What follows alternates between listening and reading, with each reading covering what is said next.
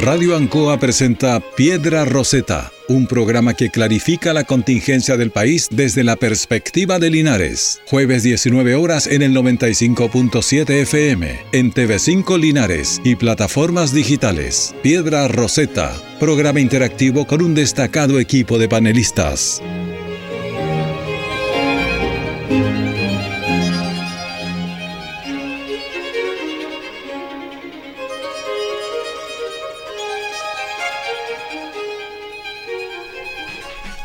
Muy buenas tardes, estamos en Piedra Roseta, un programa de conversación y análisis político, aquí en su casa Radio Ancoa y por el canal 5 de Linares, un programa semanal que busca analizar a fondo la realidad política y precisamente dar una información que este jueves se está llevando a cabo la formalización de los tres detenidos por su participación en el crimen del suboficial mayor Daniel Palma Yáñez.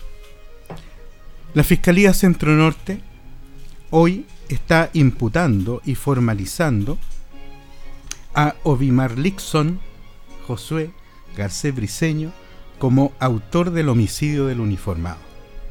Y de los tres detenidos es el único que fue situado en el lugar del crimen. Los fiscales formalizaron a los detenidos por los siguientes delitos. Receptación de vehículo motorizado, homicidio frustrado, robo con intimidación y homicidio a funcionario de carabineros en ejercicio de su función. Para los tres se solicitó la medida de prisión preventiva.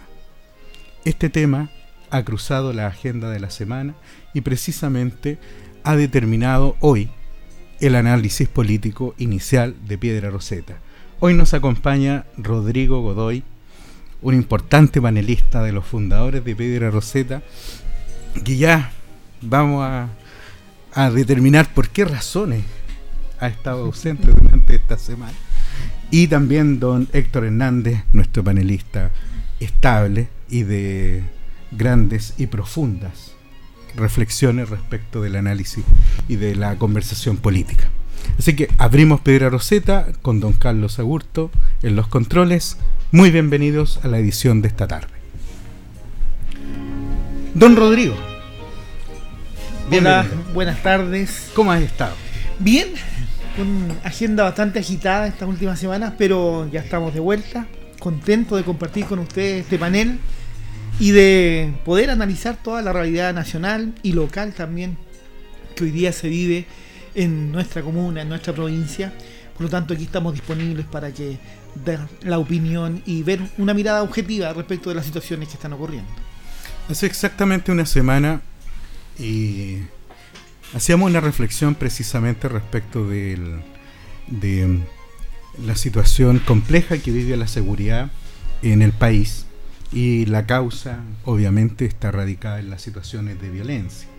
La violencia que tiene distintas fórmulas de expresión y la más grave precisamente ha sido la comisión de delitos que ha terminado con la vida de varios uniformados y de personas que representan el orden y la seguridad en el país. Y ese tema se ha tomado en la agenda, una nutrida agenda legislativa, eh, la agenda del gobierno prácticamente está tomada por los temas de seguridad y esta semana ya vemos que existe un resultado. Lamentábamos la muerte hace una semana atrás Así es. del suboficial mayor Palma y hoy día estamos precisamente asistiendo a esta primera etapa que es la formalización. Pero el tema no termina acá. Se han dictado leyes.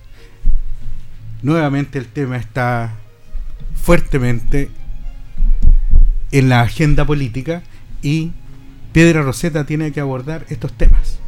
¿Qué te parece la evolución de esta semana y los temas que se han puesto sobre la mesa en materia de violencia, en materia de seguridad pública y la reacción de los distintos órganos del Estado? Bueno, en primer lugar, seguir lamentando la pérdida de funcionarios de carabineros eh, en manos de delincuentes, en manos de gente que no tiene valores, que no tiene respeto por la vida, que no tiene respeto por nada pero también lamentar cómo el mundo político se comporta en estas situaciones donde eh, de alguna manera se instaura un, miedo general, se, instaura como que este es el tema principal. Hay una cortina sobre otros problemas que, siguen vigentes en el país, como el tema de la migración, tanto de la entrada como ahora de la salida de los migrantes. ¿no es cierto? Eh, y así el tema de la salud, el tema de la educación, que hoy en día pasan a un segundo plano, el tema económico, en función de darle tanta prioridad a, esto, que de alguna manera eh, hoy día viene a, coronar eh, esta falta de preocupación en general por cómo opera hoy día la seguridad en el país, cómo operan los distintos mecanismos, cómo algunas municipalidades se fueron haciendo cargo con herramientas que no eran al 100% viables, como, como estas brigadas que, que se crean de seguridad en las municipalidades.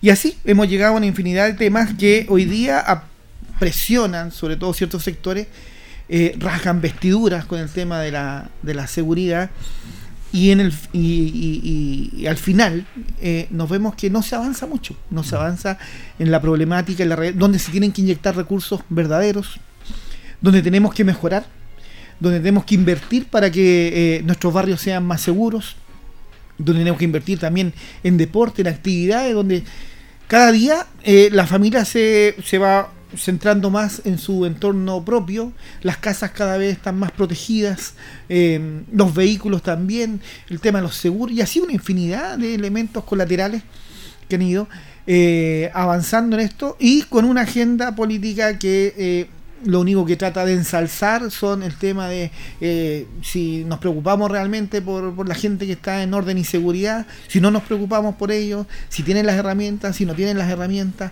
los presupuestos reales. Em, yo valoro mucho de que igual la investigación haya avanzado rápido y tengamos eh, hoy día, eh, digamos, imputados en esta situación. Pero resulta que no ocurre lo mismo cuando a Juan Pérez le ocurre algo. Entonces los recursos se mueven tan rápido cuando eh, ocurre dentro de la institución, pero cuando no es de la institución, lamentablemente los ciudadanos comunes y corrientes, que también han sufrido flagelos, familias que han perdido familiares, no es la misma celeridad con la que se eh, realizan estas investigaciones. Y también eh, el tema político no ha actuado de la misma manera en ciertas situaciones. Estos, estos, se ha venido, estos son ciclos, esto se ha venido repitiendo en otros gobiernos. También tuvimos una ola grande en, otros periodos atrás donde murieron tres o cuatro carabineros en, un mes, en dos meses. Y tampoco se hizo tanto, eh, tanto alarde. Entonces, de alguna manera, yo pido mesura en, en, cómo se hacen las cosas y también eh, ya caemos en, ciertas. Eh, ciertas leyes que están tratando de sacar que ya rayan en lo ridículo para poder tapar o buscar la ley del empate entre quién sale con una ley o otra ley para poder tratar de solucionar esto. Y vemos que hoy día las leyes, lamentablemente, no van de acorde, eh, porque hay leyes que funcionan y que están ahí en estado vigente, y no van de acorde hoy día con los organismos que tienen que aplicar la ley también. Tenemos un problema con los fiscales, tenemos un problema con la justicia, tenemos un problema con las investigaciones, tenemos un problema con el mundo civil.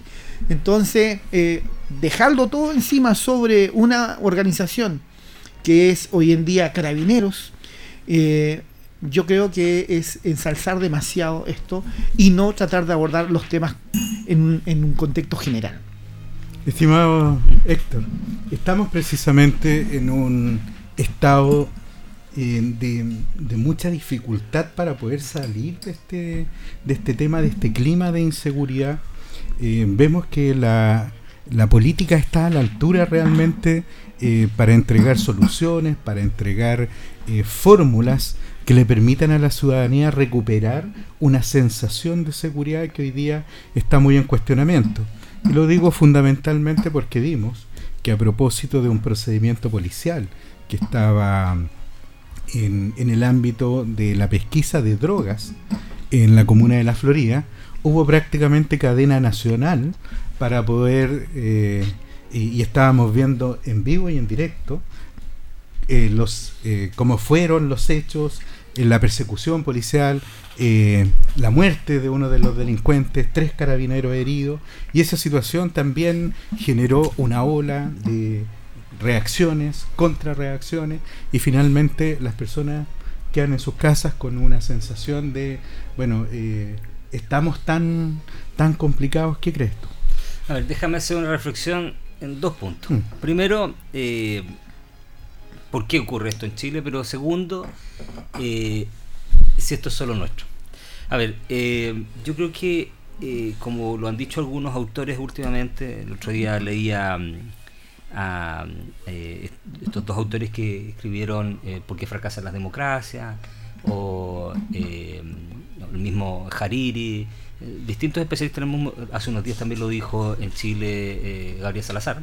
Yo creo que el mundo está viviendo, el mundo occidental tradicional está viviendo un momento de crisis de la democracia como tal.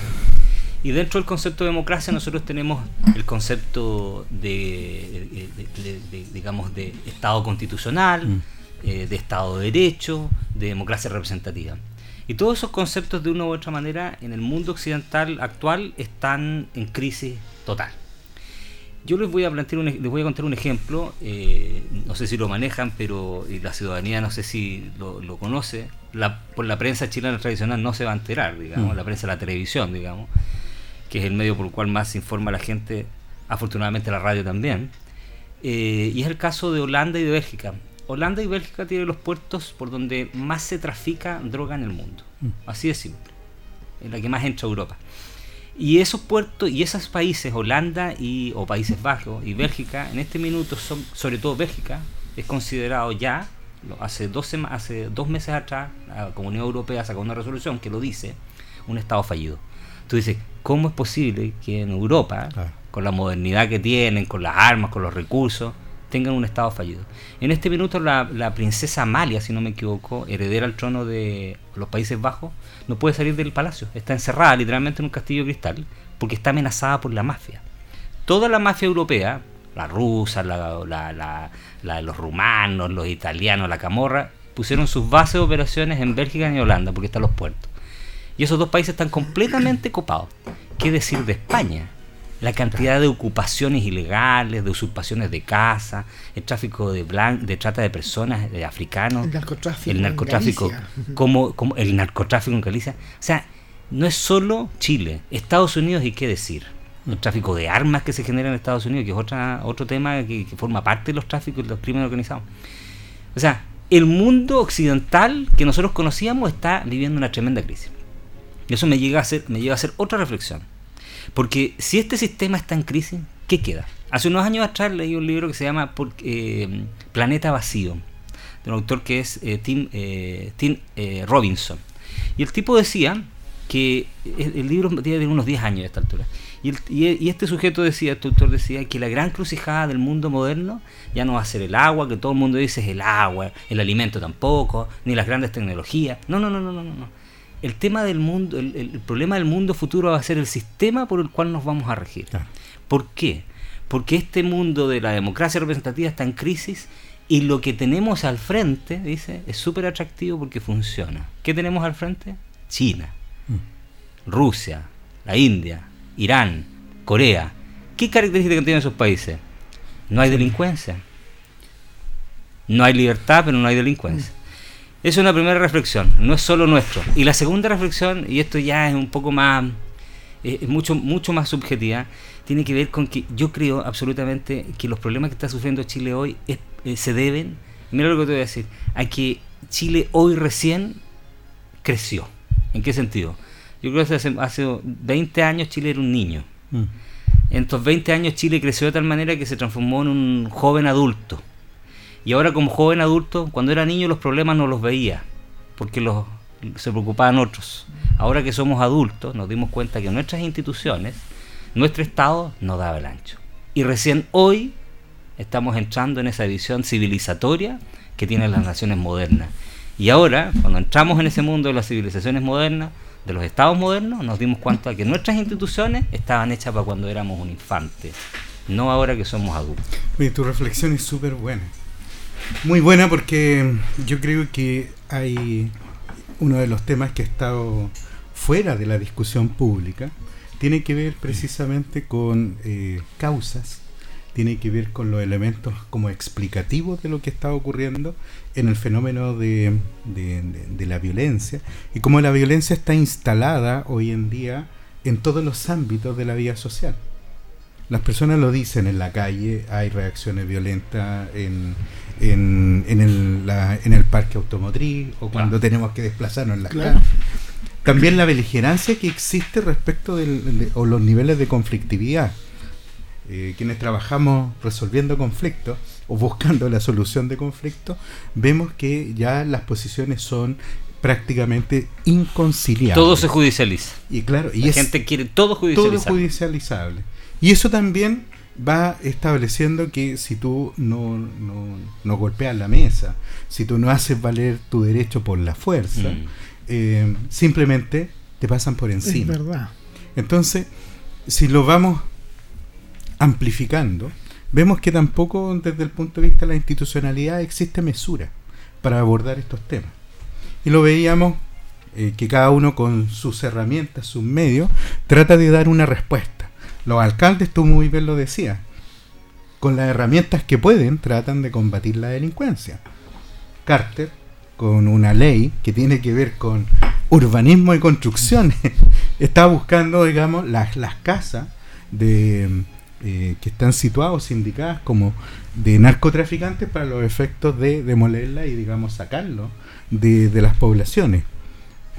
Los legisladores, a través de todas las leyes que puedan dictar y cuál, cuántas más palabras fuertes, poderosas, y si se puede repetir seguridad eh, con más fuerza y elevar las penas también.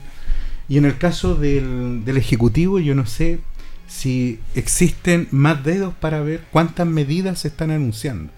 Que una sobre otra, tú no sabes primero cuánto, cuántos son los costos efectivos y reales y cuántas de esas se van a llevar a cabo dentro de un determinado periodo de tiempo, que por lo menos te permita decir que estamos resolviendo el tema. Entonces, ahí yo rescato mucho esta reflexión, porque me parece que ahí es donde tenemos que mirar efectivamente si las soluciones que estamos entregando hoy en día son coherentes, son compatibles y sobre todo si van a tener una proyección en el tiempo, que eso es lo que falta. Entonces, espero nomás que eh, estas reflexiones se puedan seguir instalando. Pero, Rodrigo, ¿tú crees que hoy en día, con toda esta, esta monumental cantidad de informaciones, con esta gran cantidad de, de personas que están opinando sobre eso, nunca había visto tantos expertos en seguridad en Chile. ¿ah? Lo dijimos la semana pasada. Sí. Todos son expertos. Y, y aparte de eso, ahí tú te das cuenta como antes quienes eran expertos en materia previsional, salud y educación, hoy día son expertos en seguridad. Pero vamos por algún camino, se está viendo algún alguna línea mucho más clara. Necesitamos un gran acuerdo nacional, como muchos lo han venido pregonando y que han señalado que el gobierno ha sido tímido y tibio para hacer una convocatoria, porque precisamente puede que parte de sus huestes, parte de la de quienes forman la coalición de gobierno no están dispuestos a suscribir un acuerdo que dé eh, o que esté solamente centrado en seguridad. Fíjate que yo buscaba en la Biblioteca Nacional. Nosotros tenemos más de 23.000 leyes. Como la 24.500. Es- vamos, exactamente. Y, y resulta que nos seguimos llenando de leyes, pero leyes que echa la ley, echa la trampa, como dice el dicho chileno. Y lamentablemente no, no, no se cumplen al 100%, o no se llevan a cabalidad. Eh, y eso es lo que también hace mella en la ciudadanía de qué vale seguir eh, forzando esto a través de leyes cuando va- se van a aplicar en forma mediática en el primer mes de la publicación de la ley y luego se empieza a, como en todo orden de cosas, se empieza a bajar el perfil, a bajar el perfil y ya nos vamos olvidando de esa ley y después vamos necesitando otra ley más para salió otro problema, sabe que no estaba contemplado en esto y vamos sumando y vamos eh, recargando. Entonces, en ese sentido yo creo que el camino de las leyes no, no, no, no es el camino correcto. A lo mejor entra una norma general que puede regir. Pero hoy en día, eh, lo que yo hallo que falta mucha eh, autocrítica es cómo hacemos las cosas, cómo redistribuimos los recursos, cómo se va aplicando esto, cómo los brazos del Estado y cómo los brazos de las organizaciones hacen que esto sea efectivo. Vemos una infinidad de cosas tan misceláneas como una ampliación de una casa que nadie la supervisa. Y las familias siguen eh, este mismo caso del alcalde que tiene la, la potestad de, de, ir y destruir una ampliación. Y, y resulta que también aquí hay un problema detrás, o sea, las municipalidades no dan abasto para supervisar esas cosas. O a lo mejor dan abasto, pero la gente no está haciendo esa pega. Entonces, ah, tenemos mucha gente, tenemos mucha sobrepoblación en muchos servicios públicos y no estamos siendo eficientes en esos servicios públicos. Y eso también yo no lo he escuchado, no, no lo he visto de ningún sector que diga un mea culpa, que cuando fuimos gobierno, o ahora que somos gobierno, o en el gobierno atrás, da lo mismo el gobierno de derecha, de izquierda, pero asumir esta responsabilidad que es en gran parte eh, lo que eh, mueve a un país, lo que organiza un país, eh, lo que construye de alguna forma cómo los ciudadanos se van rigiendo dentro de algo tan sencillo como un plano regulador municipal. Entonces, mucha gente nos encontramos con temas básicos en las playas, gente que construyó en, estos caminos aledaños, fue cerrando y después la única forma es volver al tema legal, hacer una demanda para poder hacer valer los derechos y en, en todo ámbito de cosas. Los empleadores en el mundo privado también cometen errores con los contratos de las personas. Y la única forma que tiene que defenderse el trabajador es con un juicio laboral, una tutela laboral, un autodespido. O sea, al final tú pierdes algo para poder ganar algo para el resto. Porque la persona que denuncia al final es la más perjudicada. Él es el considerado el conflictivo, es la persona que generó todo esto y resulta que le genera un beneficio para el resto porque sienta precedentes legales de alguna forma a través de una demanda o, o- o a través de un juicio. Entonces, eso es lo que yo veo, que hay una, una irresponsabilidad civil de parte de los brazos del Estado, donde no se ha funcionado, donde no se ha operado, y de alguna manera eso también ayuda a que este clima, eh, las cárceles hoy día no es, no es un miedo para un delincuente llegar a la cárcel. Porque se va a encontrar con el celular, se va a encontrar con la escuela donde lo van a, eh, o lo van a felicitar por el, por el delito por el cual llegó o lo van a linchar ahí mismo dentro de ellos porque se hace justicia entre ellos mismos ¿eh? o simplemente va a seguir ahí y van a generar más delitos. Cuántos delitos se generan a través de las cárceles cuántos llamados recibimos nosotros de repente de que esto que vaya a buscar un paquete que está listo que eh, eh, apriete aquí y esos delitos vienen desde las cárceles vienen llamados telefónicos directamente. Y eso no está funcionando en las cárceles. O sea cómo podemos decir hoy en día que no funcionen, que no haya restricción, cuando tienen todas las de ganar y más encima mantenidos por los impuestos de todos los chilenos. Entonces, tampoco es una gravedad que el delincuente llegue a la cárcel. Hoy día no, no, no sufre nada, por el contrario, tiene comida calentita, tiene una, una cama, tiene un televisor, eh, ya sea en un salón común, más los otros temas ilegales que tienen dentro de la cárcel.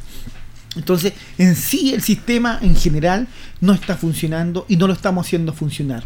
Nos paramos en un lado de la esquina para tratar de hacer mover la manivela desde un lado, pero resulta que los engranajes al otro lado dejan de funcionar. Siguen detenidos y no avanzamos. Dejemos que las instituciones funcionen. Mm. Mira, lo que pasa es que finalmente que tú bien lo dijiste, eh, el, el sistema no funciona. Ahora, ¿por qué no funciona? Esa es la gran pregunta. Puede ser por incapacidad, porque efectivamente no existe la masa crítica cerebral, de- seamos súper concretos. Hay gente tonta o gente mediocre o gente de limitada inteligencia que no es capaz de buscar soluciones. Primero, una razón es esa. La segunda razón, que podría ser la que es terrible también, es desidia. Es literalmente, Claro. yo me institucionalicé, cumplo una función, me pagan un sueldo, miren, hago más o menos la pega, mediocridad. Y la tercera, la más grave, es que es un sistema corrupto. Eso. ¿Ya? Que para allá vamos. Cada vez el sistema, el- la, la institucionalidad chilena está haciendo agua por la corrupción. La- el narcotráfico que se metió en Chile ya sabemos, ya tenemos un municipio que estuvo cruzado con un alcalde que fue, si no, Colina, si no me equivoco, Eh, No, de- no en... En San Ramón. en San San, Ramón. San Ramón, San San Ramón, Ramón. el alcalde altimetano. Entonces, Aguilera. por- Aguilera, Aguilera. Entonces, tú sabes, o sea, uno se pregunta por qué y tú puedes rápidamente ver las, las razones. Ahora, hecho ese diagnóstico, uno dice, ¿cómo lo resolvemos? Mm. ¿Quién lo resuelve?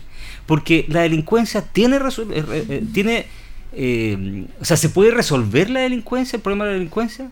Pero claro que se puede resolver el, el problema de la delincuencia, si lo han resuelto los países. Sí, pues. Te voy a dar un ejemplo. La gente a lo mejor no se acuerda tampoco. Por eso es tan importante la historia. Mm. Nueva York. Y mira, y mira el ejemplo. Nueva York tiene hoy 8 millones de habitantes, 9 millones de habitantes. O sea, es, un, un poco, es la, mitad, de Chile. pero es Santiago. Santiago, Santiago tiene prácticamente. 6 millones de habitantes. Y en Nueva York, a principios de los 90, la cantidad de homicidios, de leía 150 homicidios diarios en Nueva York. Exacto. 8 violaciones diarios. Diarias. Violaciones diarias. Y llegó un alcalde que se llamaba Rudolf Giuliani, que era del Partido Republicano. Después la historia de Giuliani es una historia burda, pero en ese minuto ese alcalde dijo y inventó esa teoría de tolerancia cero. Pero ¿en qué consistió la tolerancia cero? Si aquí viene lo simpático. No fue aumentando las penas a los delitos. Fue básicamente reorganizando a las policías Mm. y planificando dónde se cometían los delitos. Lo que tanto te dicen en Chile, no, si ahora tenemos, te muestran un mapa y dice aquí está mayor prevalencia de delitos. Pero parece que no pasa nada, pues no van ahí a ese sector. Eso hizo fundamentalmente eso. Y, e hizo otra cosa que es súper interesante, que es lo que estábamos hablando al principio, y que tiene que ver con esto de la desidia. Volvió a reencantar a la gente en el cumplimiento de la norma. Exacto. ¿Y sabe cómo lo hizo? Algo muy sencillo. Partió pintando los lugares que estaban rayados. Lo que está haciendo Bukele. Sí, Bukele no es, no es tan estúpido como la gente cree. No está meando fuera el tiesto, perdón que te diga. Porque eso sirvió. Eso se llama la teoría de la ventana rota.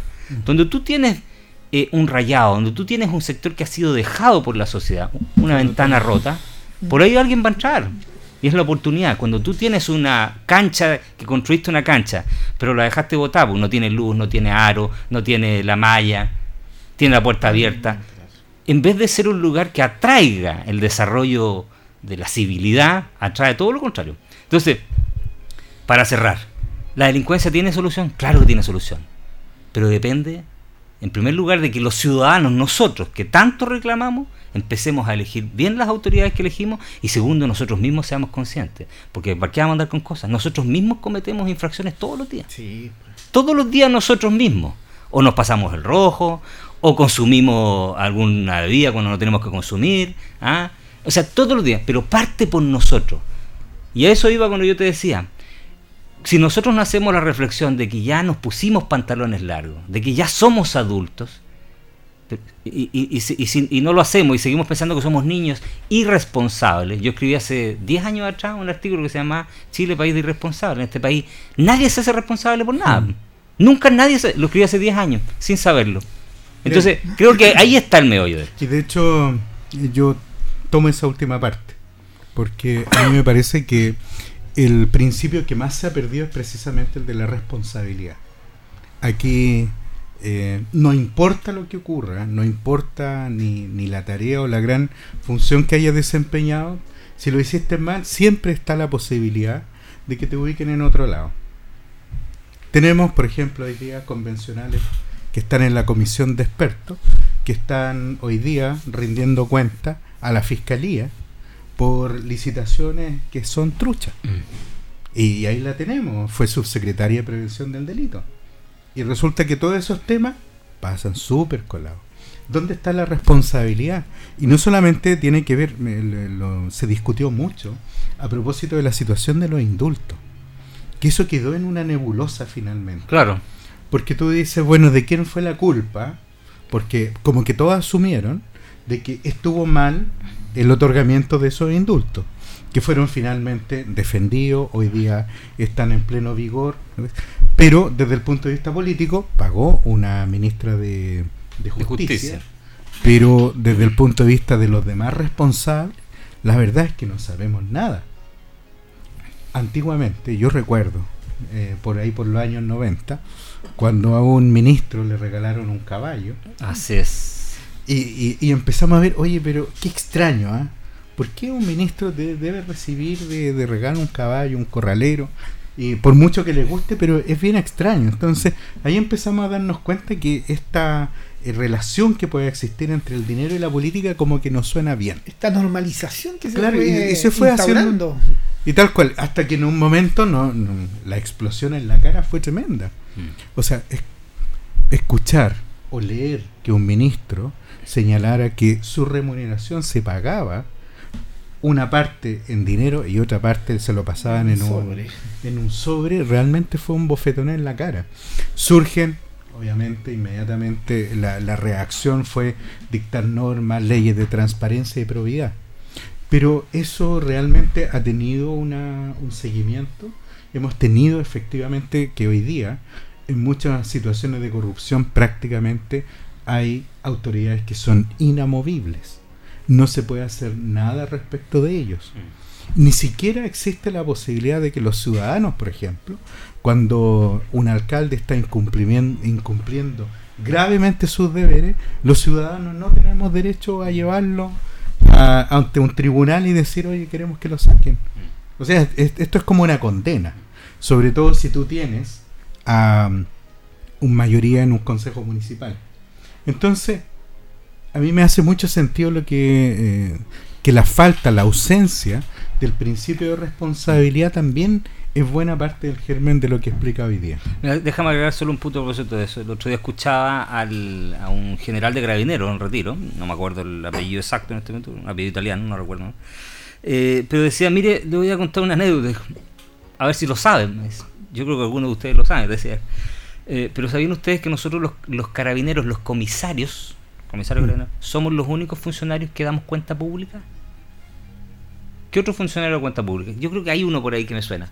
Pero, o sea, yo tengo que al cabo del año hacer una reunión, una mm. ceremonia donde tengo que dar cuenta pública, los delitos que se cometieron, cuántos delitos investigamos, etcétera, cuántas pesquisas hicimos, y, ya están todos sentados. Está el fiscal, tanto. ¿Han escuchado hablar del fiscal de dar cuenta pública? ¿O han escuchado al director que dé cuenta pública en un colegio? ¿O al director de un hospital que dé cuenta pública de cómo funciona su hospital? De hecho, hoy día eso eh, es una norma y cuando lo hacen, lo hacen, digamos, como intra, intra puerta. Pero además, de una forma que para mí siempre me pareció cuestionable, que es la numerología. Pura numerología. Como no, no acostumbran en, lo, en, la cuenta presidencial. Construimos tantos hospitales, tenemos tantas licitaciones, pero finalmente estamos viendo, hoy, hoy día escuchaba, cuando venía el programa, que el presidente estaba inaugurando un embalse en el norte que llevaba seis años de construcción. ¿Para qué decir acá en Linares que tenemos una infraestructura hospitalaria que lleva, yo recuerdo, por lo menos, por lo menos, en la época en que a mí me tocó servir el cargo, estaba en, en, papel. Se había caído una primera licitación. La primera licitación. Entonces estamos hablando de que, y si lo vemos con su el proyecto Espejo, que es Curicó, hoy día Curicó... Está listo, está funcionando ya. Pese que también tuvo bastante Pese que Entonces resulta que después no, nos contentamos con ciertos números, nos contentamos, pero realmente para la ciudadanía, eh, el beneficio, ¿cuándo llega? Porque hoy día tenemos hospitales colapsados, tenemos problemas en, la atención de salud, además de otros problemas sistémicos que tiene el sistema de previsional de salud, y no pasa nada con establecimientos de salud nuevos que atienden a la provincia de Linares. Entonces, algo está pasando aquí como que no está sonando que no hay una consonancia entre lo que se dice, lo que se hace, y precisamente ahí está una parte que yo creo eh, también da con el germen de la violencia. No sé si comparten el... Bueno, yo veo que también la intolerancia, la frustración que vemos desde la educación hasta el mundo laboral, hoy en día hace mella en general, en, todas las situaciones, en la calle, en los vehículos, en el trato personal. O sea, no hay un buen trato en general entre todos.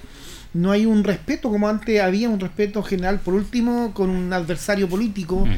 Hoy día se barre con el adversario político y si podía aplastarlo, lo, aplastas, lo aplastas.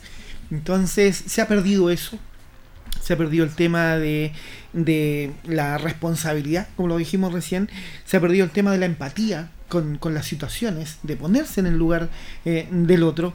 Y, y la comunicación efectiva es lo que está fallando. La comunicación efectiva es que tú logras transmitir un mensaje y que tenga una recepción ese mensaje y que tú tengas una retroalimentación en función de eso. Pero a veces nos quedamos solamente en la denuncia por un lado o en informar algo, pero no espero cuál es la retroalimentación en cuanto a eso. Y en eso también caemos con el tema de estas, eh, entre comillas, rendiciones de cuentas, que al final es un monólogo donde nadie tiene participación y generalmente, como uno dice en, en, en familia o en, encuentro de amigos, uno cuenta las ganas nomás pues, y no cuenta las perdidas.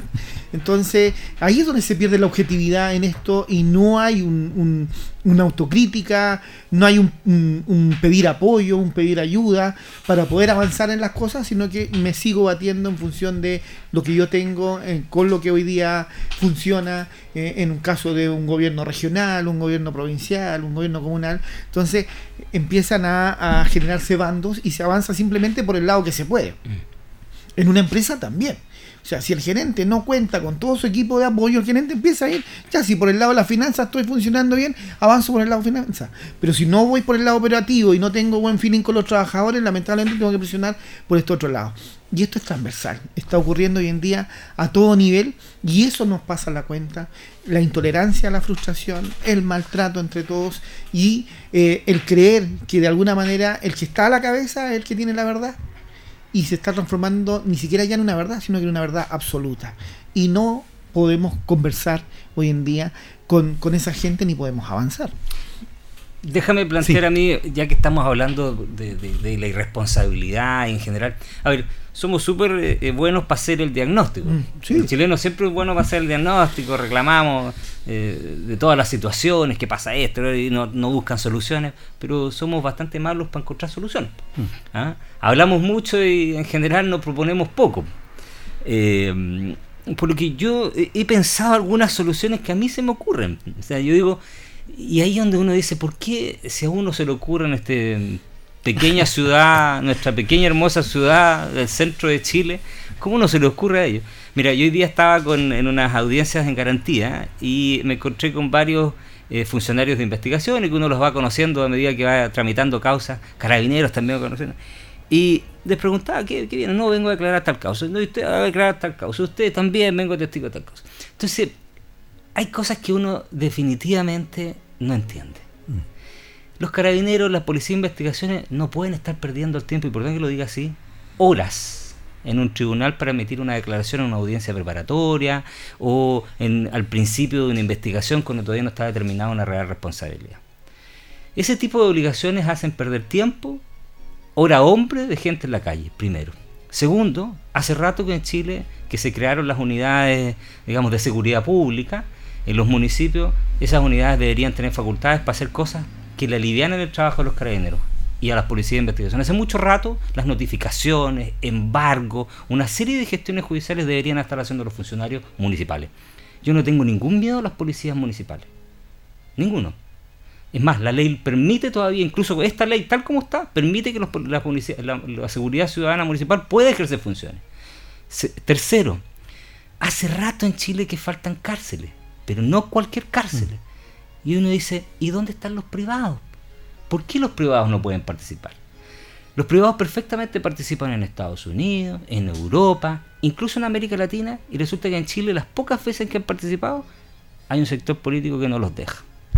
O sea, tendrían, podríamos perfectamente en Chile tener un sistema de cárceles para, eh, eh, imputados, procesados de menor, de, menor de, peligrosidad hasta llegar al máximo.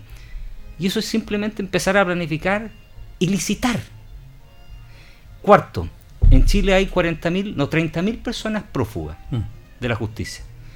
Yo no tengo ningún empacho en crear una especie de figura de sheriff la mitad de la y, y, contratar y contratar funcionarios con facultades judiciales, establecer una ley que permita que a esas personas se les pague a través de una recompensa, como se hacía en Estados Unidos. Te voy a dar otro ejemplo más. Todo lo que tiene que ver con el retiro, incautación de vehículos. Mm. Los tribunales están llenos de eso. Los jueces se pasan dictando resoluciones en esos juicios. Está lleno de esos juicios. ¿Y por qué no lo pueden hacer las empresas privadas? ¿Por qué tienes que utilizar el aparato del Estado para financiar empresas privadas? Las cobranzas judiciales de las empresas. ¿Por qué no creas empresas? O sea, ¿a qué voy con esto? ¿Alivianar el trabajo de los tribunales? y darle facultades a instituciones privadas y particulares que perfectamente pueden funcionar en este país, dando trabajo, generando campos de, economía y de negocio que no están contemplados actualmente y que permitirían que las policías se dediquen a hacer lo que tienen que hacer, que es precisamente investigar, perseguir y detener.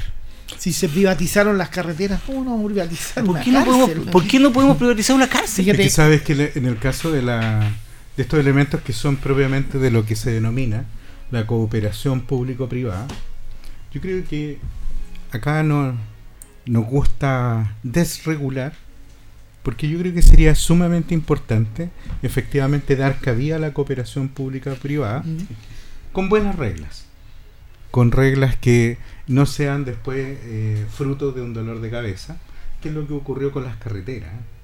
Porque hay un dolor de cabeza asociado después a qué sucede en el, con el transcurso del tiempo muchas de las primeras concesiones. Pero se fue aprendiendo, se fue aprendiendo con Por lo mismo. Se fue aprendiendo. Toma eso, busca una gran unidad porque la unidad de concesiones del, del Ministerio de Obras Públicas es una unidad todavía. Esto debería ser, digamos, como gran política pública, claro. Segundo, yo creo a lo, a lo que tú planteabas, creo que hay muchos temas en los cuales hemos hemos pecado de una ingenuidad o de, digamos, estatizarlas cuando no debían ser estatizadas. Me parece fundamental que todos los temas de cobranza salgan de esta situación de, de, este uso de la fuerza, digamos, con carabineros, donde tengan que estar velando, porque además para el mismo deudor, eh, perdón, para el mismo acreedor es un problema después cuando ah. tiene que hacerse del auxilio de la fuerza pública.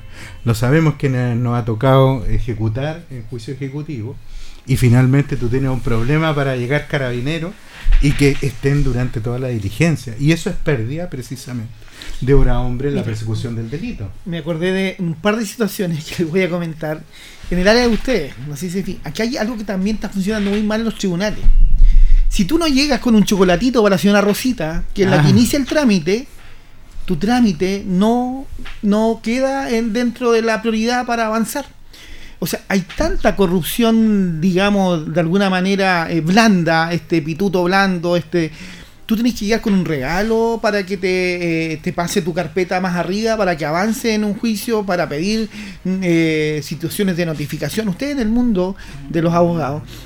yo el otro día conversaba con, con un par de amigos abogados que estaban hasta aquí, de que si no son conocidos, no son cercanos, resulta que sus causas quedan metidas bastante escondidas y no avanzan. Entonces, hay unas malas prácticas en todos los sectores donde tenéis que llegar con el regalito, tenéis que llegar una buena atención para la persona, el primero de, la línea, y después en el segundo ir avanzando para que siquiera te tramiten algo normal, algo que tiene que ser fluido. eso se daba antes, hoy día ya eso ya no se da. Se da, se da, se, da, y el otro tema, fíjate, hablando de cuando uno ideas, cuando tú dices, oye, se me ocurre esta idea, nosotros tenemos, hay mucha gente que tiene muchas ideas, pero fíjate que eh, también conversando con con un concejal de otra comuna, no de esta, eh, eh, que son comunas más pequeñas, eh, que tienen presupuestos más pequeños igual, pero resulta que los concejales aportan a veces buenas ideas, pero si no la idea no es del alcalde o la alcaldesa, resulta que no prospera. Porque el poder es más fuerte de que yo avanzo con esto y yo promuevo esto. Entonces, hay una se coarta mucho a las personas con las ideas, porque a las finales hay un, hay un tal ansia de protagonismo o de, poder que va coartando estas situaciones y no permite que se puedan, por último, plantear y decir, oye, esta podría ser una futura solución ante tal situación.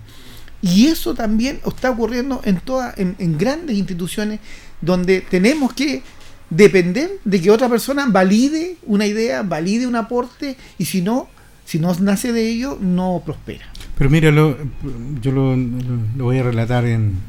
Creo que tu tema hoy día está muy presente en otros tipos de servicios. Yo diría que en otros servicios, pero porque, por ejemplo, en tribunales, porque en tribunales, perdón, el sistema digitaliza, que digitalizó el sistema del Poder Judicial permitió... poder.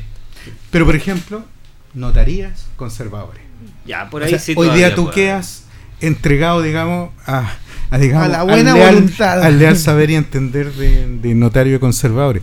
Yo conocí un notario ¿ah? en, Viña del Mar que estableció un sistema donde tú veías al notario y el notario te veía a ti a través de un ah, vídeo.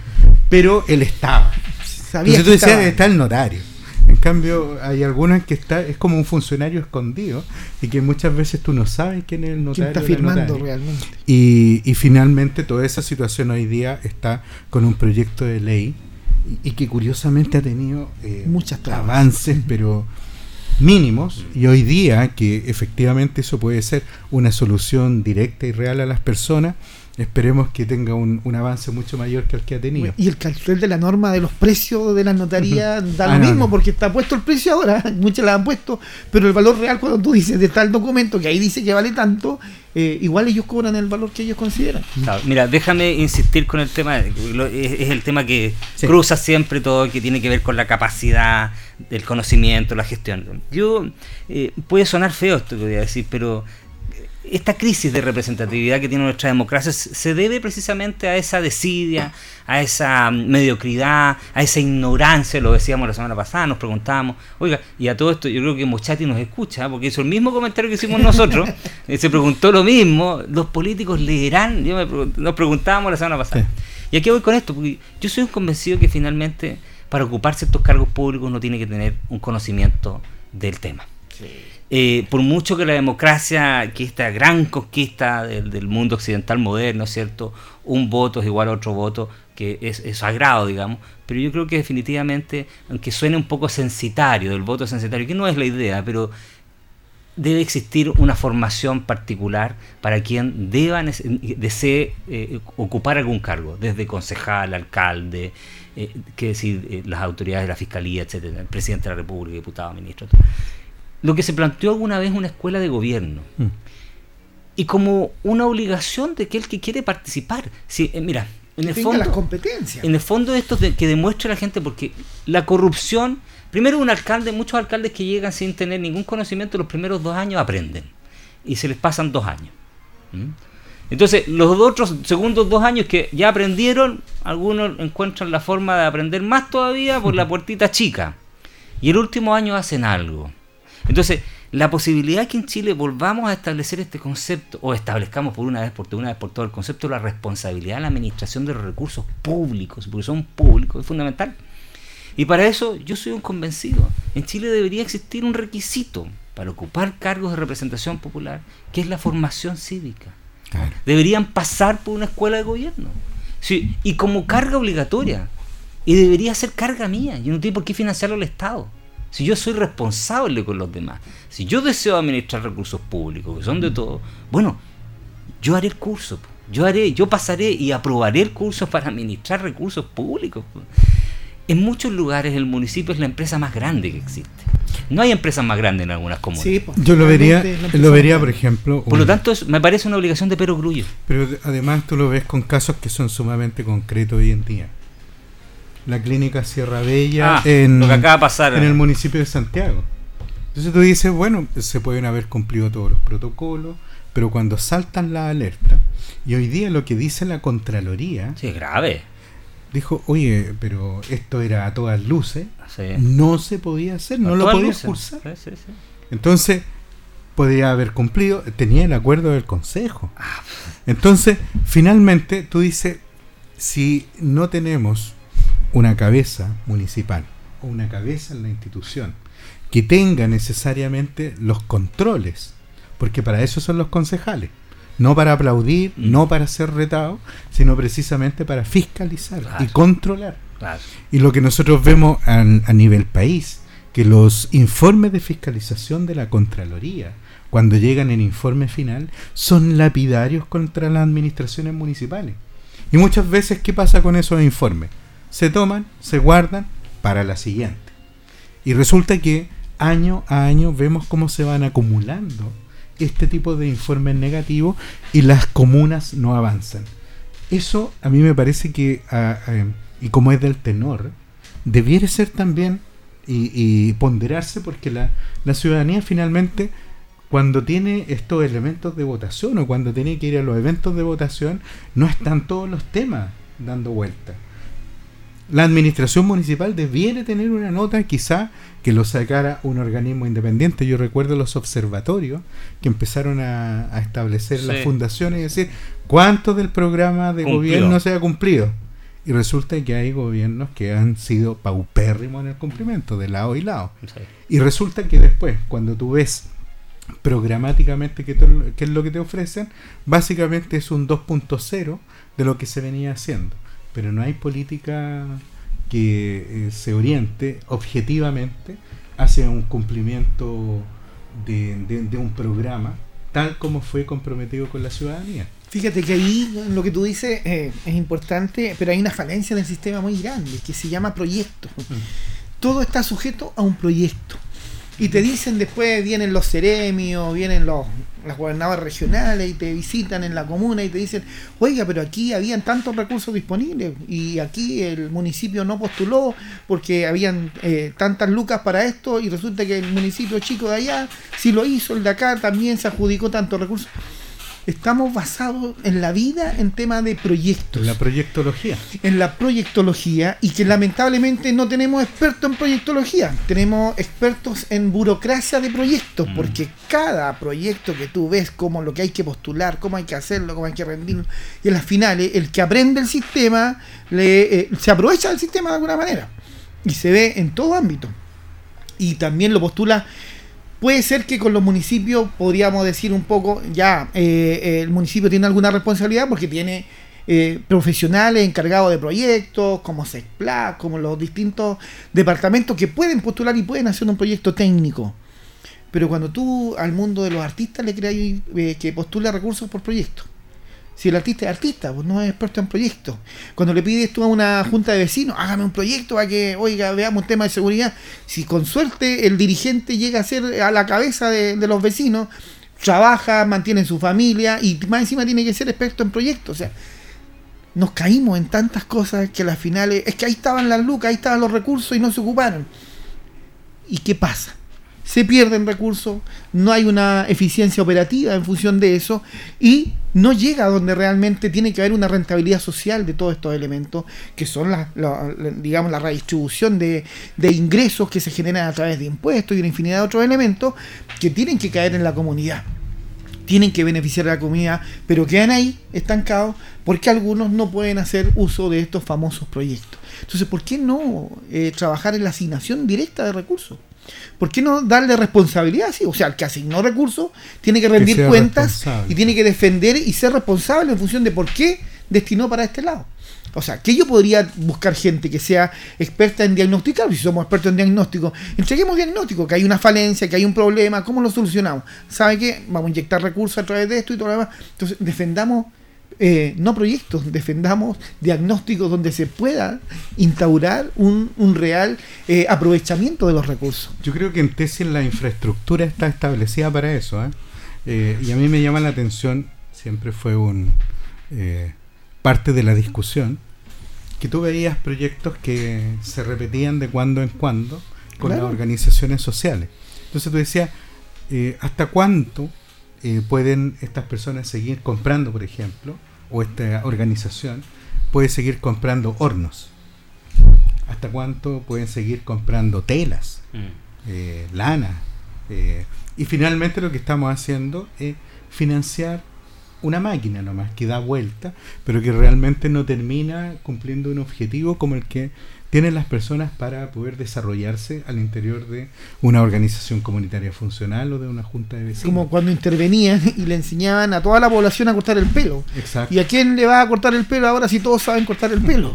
O sea, le daban gallinero a todo un sector rural y a quién le vas a vender los huevos. O sea, son temas, son políticas que eran tan retrógradas, eh, tan mal eh, ideadas que de alguna manera solucionaban un pequeño problema, pero después nos veíamos al mercado y, las redes sociales empezaron a, llenarse de vendo esto, vendo esto, porque la gente terminaba vendiendo eh, eh, esos pequeños capitales de trabajo, que más encima eran pequeños, ni siquiera tan grandes tampoco, pero no eran una solución definitiva para ellos para salir de la pobreza o para avanzar en un grado de la pobreza. Claro, y nos falta un sistema, yo siempre creo que cuando hablamos de la cooperación público-privada, siempre nos fundamos en que esto debe tener una, una proyección de carácter económico. En Europa, las organizaciones eh, intermedias, las fundaciones, las corporaciones, son elementos súper fuertes y, y reciben asignaciones estatales precisamente para superar las causas de la pobreza. No es para dar ni comprar, pero sí promover. para trabajar, para promover, para, no para subsidiar. Exacto. E incluso tienen obligaciones que pueden ser sumamente importantes e interesantes, que son los informes de salida. Y en ese informe de salida tú puedes decir, mire, yo atendí a tantas familias y dentro de esas familias encontramos tantas personas en situación de discapacidad, tantas personas con problemas educacionales que no terminaron su, su educación básica o media. Tenemos problemas con que hay eh, eh, niños, niñas que no están yendo a los colegios. Entonces esos informes insumaban después el trabajo que debían realizar las instituciones públicas para que se comuniquen y se coordinen. En cambio, con el trabajo de isla que estamos haciendo, básicamente que mi feudo haga lo que tiene que hacer y ojalá ejecute las platas, pero no sabemos si eso va a tener finalmente una comunicación con otra, eh, con, con otra institucionalidad. Acá en Linares se estableció, yo recuerdo, un programa de cámaras de vigilancia que no se pudieron llevar a efecto durante mucho tiempo porque no tenían conexión a la red eléctrica. Entonces la pregunta es, ¿y nadie pudo hacer esa mínima conexión de preguntar por último a la superintendencia de electricidad y combustible. Si podía gestionar ahí la, la, puesta de, un, de una instalación eléctrica para hacer la conexión y que tuviéramos cámara de seguridad. No, la burocracia te termina ganando y eso finalmente termina perjudicando a las personas. Pasa, perdona, solo dejaba de cerrar. Pasa lo que pasa en Argentina. ¿eh? Por eso siempre, yo siempre hablo de Argentina como el ejemplo, el espejo el que no hay que mirarse. Y lo digo con mucho, mucha responsabilidad. lo que no hay que hacer. Eh, todos los chilenos, eh, eh, Mendoza, Bariloche estuvo pero inundado durante este... Es que la inflación los tiene podridos, digamos. No, Malargo también. Ah, y qué triste, triste. Pero siempre me acuerdo el ejemplo de, de este ministro de cuando va a inaugurar una calle y inaugura 20 metros de una calle pavimentada que estaba fuera de la casa del alcalde y el resto de la ciudad estaba completamente en tierra por eso, esos son los casos, los ejemplos. Ese es el extremo, Bueno, siendo las 20 horas exacta y clavada, vamos con nuestro avisaje comercial para que sigamos con Piedra Roseta en su segunda tanda, con temas locales.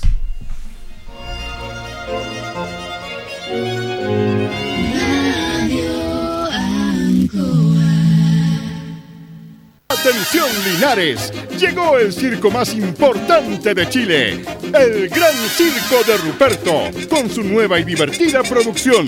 Érase una vez un príncipe azul, el espectáculo que todos quieren ver. Gran estreno viernes 21 de abril 21 horas. Estamos ubicados en calle Chorrillos con Presidente Ibáñez. Compra tus entradas en boleterías o en nuestra página web, elgrancircoderuperto.cl.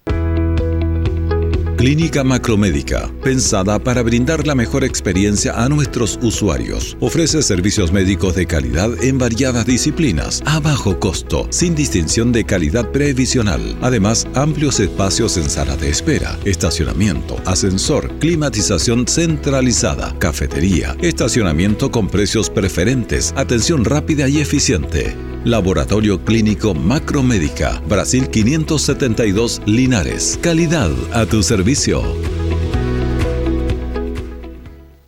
Atención Maulinos, solo por este mes. Gas Maule te regala 3 mil pesos de descuento en tu primera compra. No te pierdas esta oportunidad única para descubrir el mejor gas de la región. Llama ahora al 800-800-980 y comprueba tú mismo nuestra calidad, duración y rapidez. Ruta 2000. Muévete rápido, cómodo y seguro. Muévete con la calidad de Ruta 2000, la flota más grande de la región. Súbete a un Ruta 2000, la mejor opción. Rapidez, seguridad, cordialidad. Ruta 2000. Llámanos al 73 2 21 2000. 73 222 2000, 73 222 2001, 73 233 0911. Prefiera Ruta 2000. Ruta 2000. Elígenos porque simplemente somos los mejores. La primera vez que la vi fue en la casa de un amigo. Fue amor a primera vista. No la podía dejar de mirar porque era muy hermosa. Sentía su calor, compadre, y eso que estaba sentado lejito. Y un día me la traje a vivir conmigo. Mi señora fue la más contenta. Tú también. Enamórate de las estufas a pellet Amesti. Búscalas en amesti.cl. Amesti, calor sustentable. ¿Vas a realizar una quema controlada de residuos agrícolas y forestales? Recuerda que están reguladas legalmente, así que da aviso a CONAF en las oficinas habilitadas, donde te indicarán fecha, horarios y condiciones técnicas para realizar la actividad. Busca alternativas más sustentables y seguras para deshacerte de residuos agrícolas. Siempre debes tomar las medidas para mantener la quema bajo control, porque prevenir un incendio forestal es más fácil que combatirlo. Conoce más en conaf.cl y si ves una emergencia, llama al 130. CONAF, Gobierno de Chile. Éxito total en la reinauguración de Ruso Blanco Bar. Seguimos este fin de semana con shows en vivo, entretenido karaoke y promoción de tragos. Para sus gratos momentos prefiera Ruso Blanco Bar. Buen ambiente y participación del público. Ah, y agréganos a Instagram Ruso Blanco Linares. Te esperamos en Avenida León Bustos 0353 Linares y todos a cantar.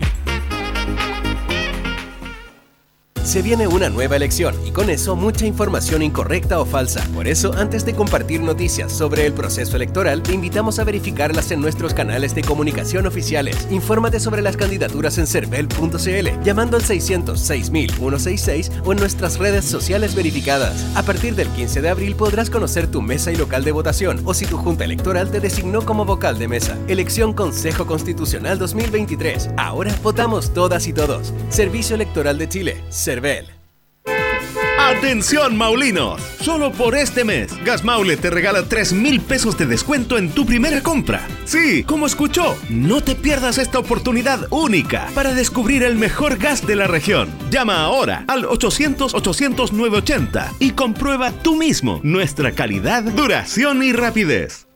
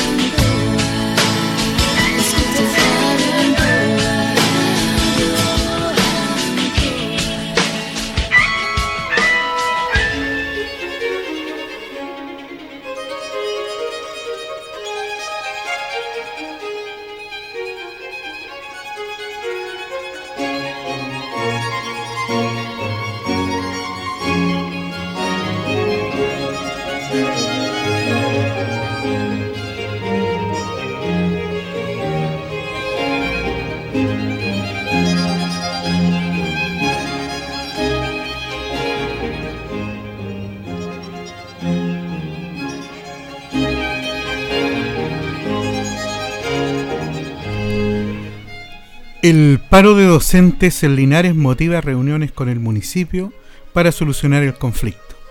Los profesores pertenecientes a los distintos liceos de Linares protestaron durante la jornada del lunes, ubicados en el frente de la municipalidad de Linares, para que les dieran solución a los contratos de medio año que le estaban proveyendo a los docentes.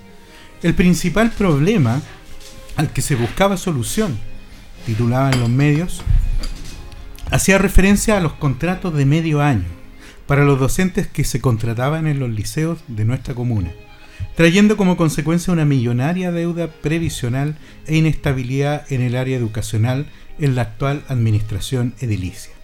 El alcalde de Linares explicó, primero, que antes que todo, debía pedir las correspondientes disculpas del caso.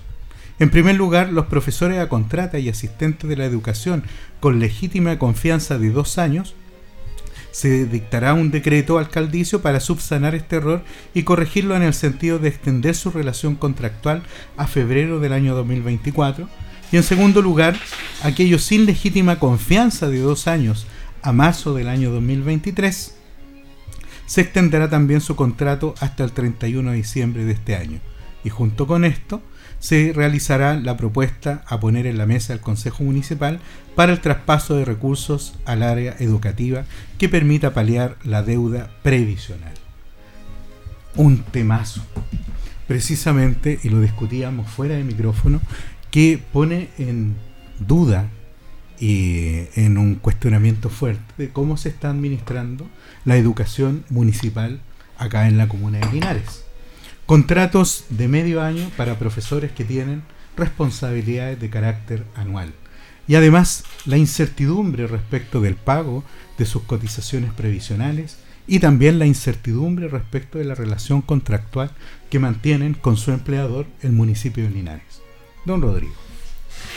Bueno, tú ahí está bien el, el- resumen en general. Eh, aquí son varias aristas de, de este problema que, se vivió esta semana, donde me- finalmente eh, termina en buen puerto por, digamos, por, por aceptar los docentes eh, estas disculpas y esta propuesta que, que hacen de corregir un error que, que dice el alcalde que se cometió un error eh, en función de la elaboración de estos contratos que al- en, en general no todavía no han firmado órdenes de trabajo, no han firmado sus contratos, sino que venía a través de la liquidación que estipula la fecha de eh, la fecha de término del contrato y ahí es donde los docentes se dan cuenta. Y eh, opera, de alguna manera, lideran eh, los liceos, eh, Valentín Letelier, eh, el comercial y, el politécnico que están organizados y tienen una federación con un sindicato, digamos, para que lo entienda la gente, pero es una federación de funcionarios de la educación, donde entran asistentes de la educación y los docentes. Y, ellos alertan, eh, impulsados por el eh, Instituto Politécnico, que hace ver esta situación de alguna manera.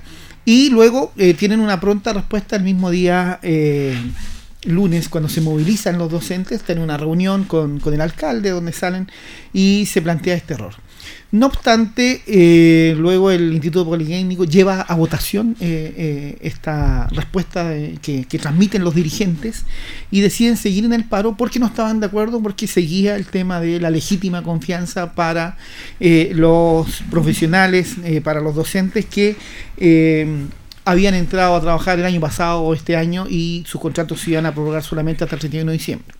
Ahora la ley dice que igual se les pagaría enero y febrero. Luego hubo una, reunión el, día de ayer con el administrador municipal, con Francisco Parra, quien fue a explicar los motivos por los cuales eh, eh, quien él tiene que velar por los recursos de todas las áreas de, la municipalidad y específicamente de educación. Eh, ¿Cuáles eran las- la- las prioridades de esto? ¿Por qué eh, hoy en día la municipalidad no tiene al día la- las cotizaciones previsionales? Y asumen también el tema de- del error de los contratos. Y explica que el municipio tiene un déficit mensual de 200 millones de pesos, donde no le alcanza con la subvención estatal que se entrega por alumno, y, pero por alumno que asiste. O sea, eh, también hay que aclarar que el Ministerio de Educación entrega recursos a las municipalidades mensualmente, pero en función de la asistencia. Y resulta que Linares tiene un promedio de asistencia de un 77%, entre un a un 77 y un 80%. Por lo tanto, no reciben completamente esa subvención. No es por alumno matriculado, sino que es por asistencia. Y en eso también hay un rol principal que cumplen todos los, organismos de educación por velar de que la mayoría de los estudiantes asistan a clase. Pero eso trae un daño colateral que es un tema financiero. Y ahí explicaba el ministro mu- municipal que eh, tenía ese, eh, esta bicicleta de alguna manera que entre desvincular a profesionales y generar una deuda previsional era más fácil generar la deuda previsional antes de desvincular y disminuir la dotación docente o de asistente de la educación de manera de cumplir con todos ellos. Y eh, se entiende esto por parte del gremio y se acepta bajar este, este paro y se va a trabajar en distintas comisiones, va a haber un seguimiento también por parte de los dirigentes, de manera de que ojalá esto se vaya regularizando con el tiempo, porque hoy, hoy en día, con el análisis y el estudio que entrega eh, la dirigencia, la federación, indica que los docentes tienen pagado hasta el 31 de diciembre del 2022 sus cotizaciones previsionales se debe enero y febrero. Y eso genera también un daño colateral financiero, donde ellos no pueden optar a créditos, no pueden optar a, distintas instancias, inclusive hasta la, la operación renta hoy día eh, de algunos eh, docentes que emiten servicios paralelos con prestación de servicios. Ejemplo, cuando van a eh, supervisar una PAES, una rendición de una prueba, eh, los CIMSE que se les paga eh, con, con boleta de honorario, ellos para recuperar esos impuestos después los si tienen deuda previsional, lo, le van a capturar esa devolución. Entonces, así una pila de otros daños que, los mismos docentes fueron eh, mostrando situaciones que los afecta, pero que lamentablemente hoy en día el municipio tiene esta, este, este hoyo económico y que tiene que ir avanzando en la medida de que estos recursos puedan ir mejorando e ir creciendo y también con las mismas remesas que la municipalidad tiene que destinar, que eran para otras cosas, e inyectárselas a educación. Eh, acaba de eh, el Consejo Municipal aprobarle 200 millones de pesos para inyectar la educación, pero no es para solucionar el problema completo. Debería ser para pagar la multa que involucra tener 60 días de retraso en el pago de, de las cotizaciones previsionales. Eh, y afortunadamente sí se subsana el tema de los contratos que ya van a ser contratos hasta el 29 de febrero del año 2024, porque es año bisiesto el 2024, generalmente eran hasta el 28, y todavía quedó, lo único que quedó, eh, que los profesionales que entraron eh, este año o el año pasado van a ser hasta el 31 de diciembre. Ahora, también por qué se lo hace hasta el 31 de diciembre, palabras también del del administrador municipal porque también dependen del presupuesto municipal. Entonces ellos no pueden garantizar eh, eh, recursos para enero y febrero porque el presupuesto municipal llega hasta el 31 de diciembre. Entonces eso también es, una de las respuestas que, que, ellos dieron. Pero también esto alertó eh, una problemática, como tú decías, que que ojalá el municipio pueda eh, gestionar recursos de manera de que eh, sobre todo el tema de la deuda previsional se pueda subsanar para los docentes para que esto pueda operar de una manera eficiente. Para eso también está el Departamento de, eh, de Administración de Educación Municipal, que es el DAEM, eh, donde ellos su misión específica es administrar los recursos de educación. Y hoy en día tenemos falencia también en, en los distintos establecimientos educacionales donde eh, resulta que no hay recursos para una infinidad de cosas, sobre todo las carreras técnico-profesionales tienen recursos muy eh, limitados para poder eh, entregarles herramientas técnicas a estos futuros profesionales de, de, educación media. Y también tenemos la otra realidad de los colegios básicos que no participaron de esto, pero se benefician igual, porque también tuvieron contrato hasta el 30 de junio, y otros que no están de alguna manera organizados. Entonces también es una alerta para que se organicen los profesores de educación básica, se organicen también los otros liceos como el, el Liceo Diego Portales, que no, no pertenece a esta agrupación, porque han pasado distintas situaciones que hay ciertas represiones, ciertas ciertas situaciones puntuales que eh, de alguna manera no han eh, ayudado a que ellos estén organizados.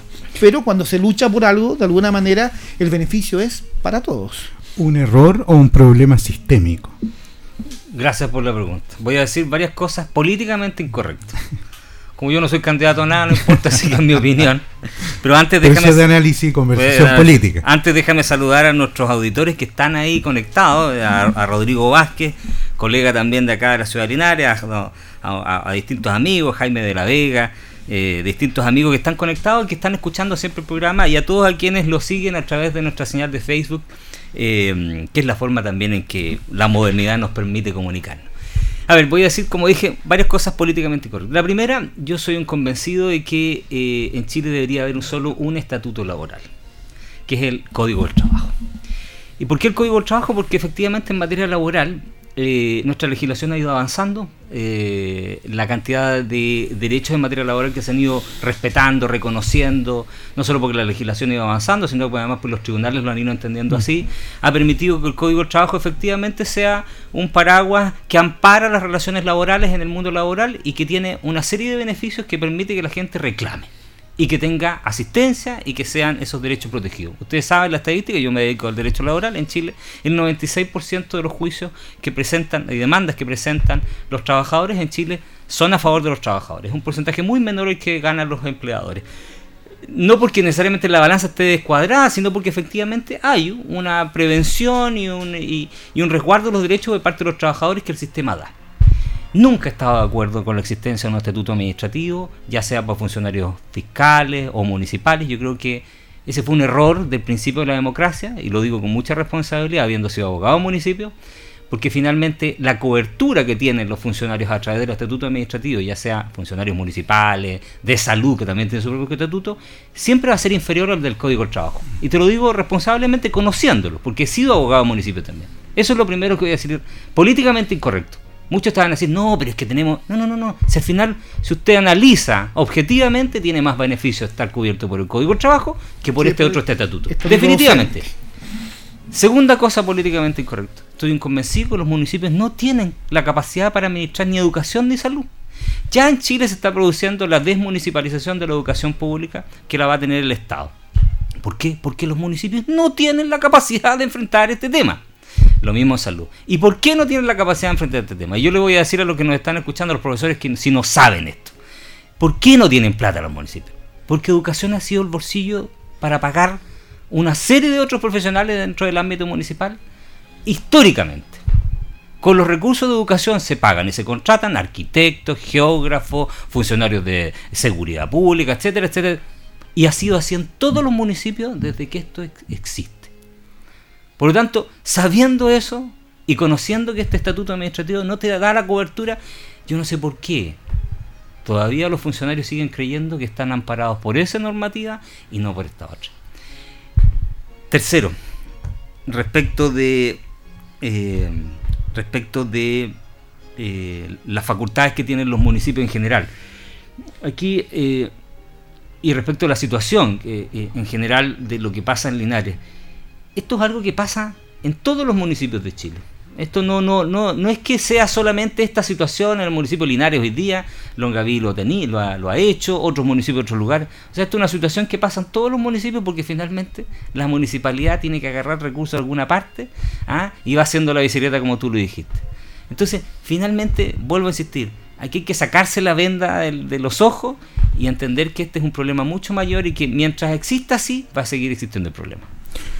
Yo tengo una visión también bien, bien crítica de, de cuando se asignan la palabra error a situaciones que claramente esconden un problema. No hay error. Eh, acá hubo una voluntad bien intencionada. Eh, no, no en el sentido de, de buena intención, sino una intención clara, directa. Y que es tratar de resolver un problema eh, donde se han generado probablemente por situaciones financieras muy complejas, porque la deuda previsional que arrastra, y en particular arrastra el municipio de Linares, es preocupante. La cantidad de recursos que se está yendo para pagar eh, las multas por cotizaciones previsionales impagas es increíble. Estamos hablando de presupuestos que son multimillonarios. ¿Y eso en qué está terminando hoy día? En pagar multas y no están llegando directamente a quienes son los beneficiarios o quienes tienen que sostener el sistema educacional en el municipio. Y eso representa hoy día un- una tremenda bofetada para, que, para lo que significa la educación municipal. Estamos pensando que los presupuestos no están financiados. Fíjense que eh, todos los años los municipios tienen que elaborar un plan anual de desarrollo educativo municipal y tiene que ser aprobado por el Consejo Municipal. El Pladeco. Entonces, si eso no está funcionando, si ese nivel de proyección, ya sea de recursos, eh, no está contemplando eh, la realidad educacional municipal, evidentemente vamos a estar todos los años flotando en una tabla, enfrentados a una tremenda tempestad financiera, agravado porque no existe lo que se denomina un aporte basal. La inexistencia del aporte basal hoy día va a ser un problema. Y esto se está reflejando año a año, mes a mes, y esta situación no solamente le está pegando a los docentes o a los asistentes de la educación, sino también le está pegando al- a la calidad de la educación. De- déjame agregar solo un punto porque vuelvo a insistir respecto de esto de sacarse la venda eh, respecto de los funcionarios públicos en general creen que están más amparados por esa normativa. Eh, se los voy a contar como, como primicia por si no lo saben los funcionarios públicos. Me ha tocado defender muchas veces a funcionarios públicos y presentar demandas de tutelas o de reconocimiento de, de- de la existencia de la relación laboral respecto a aquellos que trabajan en contrato honorario, que es un tema que viene hace muchos años. La Contraloría ha resuelto Mm. este tema, que es un tema burdo, porque el Estado finalmente que propugna tanto el respeto a los derechos de los trabajadores es el peor empleador. Pésimo. Déjame contarles algo. Acaban de, eh, de salir una serie de fallos, son todos del año 2022, y se lo voy a decir a los funcionarios municipales y públicos en general para que lo tengan presente, respecto al famoso principio de confianza legítima, ¿ya? Que tanto se aplica a la administración pública, que es una teoría que trajo el, con- el, el con- el- el Contralor Bermúdez de Alemania, después lo empezó a aplicar en Chile, ya llevamos unos 10 años aproximadamente aplicando esto, y que básicamente consiste que si el trabajador ha sido renovado en dos ocasiones, tiene la legítima confianza de que vuelva a ser renovado si es que cumple con las mismas funciones, y cumple con los requisitos en general de, eh, de la- de- de- de cumplimiento de sus funciones en general. Pues bien, la Corte Suprema acaba de dictar 1, 2, 3, 4, 5, voy a mencionar solo 5 fallos del año 2022 donde establece que el principio de confianza legítima en que empieza a operar después del quinto año. Quinto año. O sea, aquí que estoy diciendo con eso, se acabó la confianza legítima. Se acabó la confianza legítima. Porque la gran mayoría de los funcionarios que alegaban por confianza legítima eran los que cumplían precisamente dos años. Porque llegaba un alcalde nuevo, un funcionario que llevaba dos años, y que hacía? No lo renovaba o simplemente ah, eh, algunos los despedían, los que tenían en, caso de contratos honorarios, por ciertas fi- figuras, etcétera Y se acabó esto, se acabó. Por lo tanto, vuelvo a insistir, aquí tienes otro ejemplo de cómo además nuestros tribunales van generando vaivenes, porque pasamos un periodo en que los tribunales te aceptaban toda esta aplicación de normas del Código de Trabajo en materia de funcionarios eh, del Estado en general, y ahora estamos en la otra vuelta del, del, del vaivén del péndulo. Pero pónganse de acuerdo los jueces, porque en, en ciertas eh, deliberaciones. La Corte Suprema es la que pone la- la- años es que- y en otra dice cinco Bueno, años. es que por eso- por eso ¿A te quién le cree? ¿A, a cuál Cree, juez? cree esto. ¿Con cuál te quedas? ¿Qué cree esto? Esto es esto está calentito. Este es el pan calentito que acaba de salir del horno. Esta es la nueva tendencia de los tribunales chilenos. Y además te resuelve un problema, como tú lo decías, que estaba asociado a los periodos de gobierno. Así es, po. Periodo de gobierno local y periodo de gobierno nacional. Así es. Cuatro años. Y en esos cuatro años ya sí, y hay que tratar de sujetarse a la tabla del quinto, porque efectivamente esa jurisprudencia hoy día está eh, es de la sala laboral, además del- de la Corte Suprema. Entonces, Esta es la en la sala palabra. especializada que hoy día Fíjate, una ley perversa para profesionales de la educación, que de alguna manera, por ejemplo, un director necesita dotación, necesita un profesor, no sé, eh, de historia, un profesor de matemática, y, y resulta de que eh, ese profesor que llega a la institución llega motivado, va- Sí, se, claro. se alinea con la dirección, de alguna manera trabaja en forma eficiente, versus profesionales también que eh, no podemos negar que hay profesionales de la educación que con los años, ya una vez que pasan a plantas, se transforman en plantas, como, como, como se dice, ¿no es cierto? Eh, pero hoy en día eh, la educación necesita gente con vitalidad que, que crea en el sistema porque eh, somos el sistema. Pues si no lo cambiamos nosotros desde adentro, ¿cómo vamos a cambiar el sistema? ¿Cómo vamos a mejorar esa educación de muchas familias vulnerables donde tienen, vienen con muchos problemas desde atrás y estos profesionales aportan a eso? Y fíjate que esta renovación, y te voy a dar otro dato que también lo dijo el, el- el administrador municipal. Hay, un, eh, hay una falencia, hay tanto nivel de licencias médicas en el sistema Ah, otro educacional tema.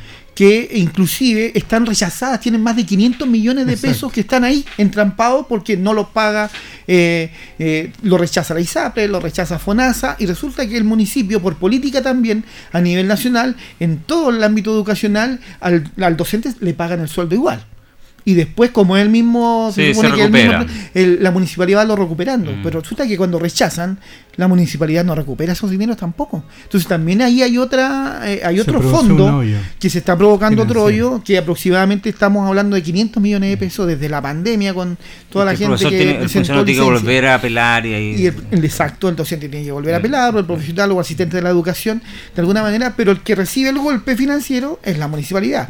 Y eso tampoco lo podemos Bueno, desconocer. lo que tú me estás diciendo son los problemas que yo acabo de evidenciar. Pues, el, sistema, el problema es de fondo, es el estatuto que rige a los funcionarios municipales, de educación, de salud, Pero también desde el punto de vista hoy que día, le genera todos estos problemas. el estatuto docente establece tres tipos de contratos. Sí, también existen los contratos de trabajo. El de reemplazo a contrata, que es generalmente hasta febrero del año siguiente, y el contrato de planta, que el, el profesional ya que está titular, digamos. Con la titularía. Entonces, hoy en día también con estos contratos al 31 de diciembre hay una ilegalidad, porque no se cumple tampoco dentro de los tres contratos que eh, son propios del sistema del estatuto docente. No obstante, por el Código del Trabajo es distinto. Tú ya con dos contratos, al tercer contrato se transforma en Indefinido. Indefinido. Entonces, también es una realidad que va perjudicando al sistema educacional. O sea, si al final tú tienes que sistémicamente no conversa nada. No, pues no. No conversa ni a nivel estatutario, no conversa con la realidad, con los aportes que recibe directamente del Estado. Y finalmente, cuando tú tienes que hacer una planificación, y, y fundamentalmente todo lo que sea eh, dinero para educación se gaste efectivamente en educación. Hay un problema de sobredotación que lo señalaban en el a propósito de esta movilización que es sideral.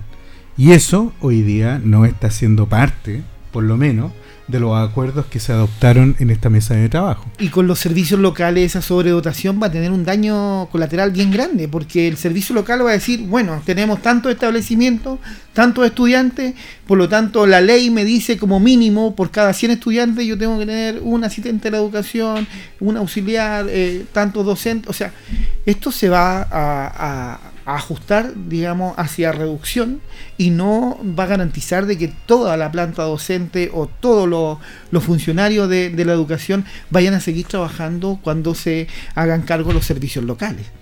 Y eso es una realidad que viene pronto. Así es.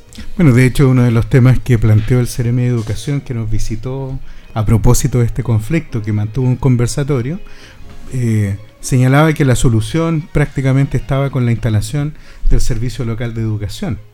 Y eso hoy día no es un tema que esté puesto en la, en la discusión pública. Eh, en, en muchas ocasiones ha existido o es vacío de información que sería muy pertinente ponerlo ya Exacto, en la agenda de trabajo para porque si no esa agenda eh, ese tema puede terminar en una situación mucho más crítica de la que hemos visto hoy palabras finales para despedir Piedra Roseta don Héctor Hernández No, agradecer siempre la compañía de todos nuestros auditorios. eh, saludos especiales a Lorena Chim, que también nos está siguiendo, a Rodrigo Vázquez, a Hernán Bravo, que están siguiendo las transmisiones del programa, así que se agradece siempre que estén con nosotros. Yo también voy a agradecer la enorme sintonía. Yo me, me gratamente eh, en la calle he podido vislumbrar gente que nos escucha, que está atenta, eh, que valora nuestro aporte, nuestra objetividad en este sentido.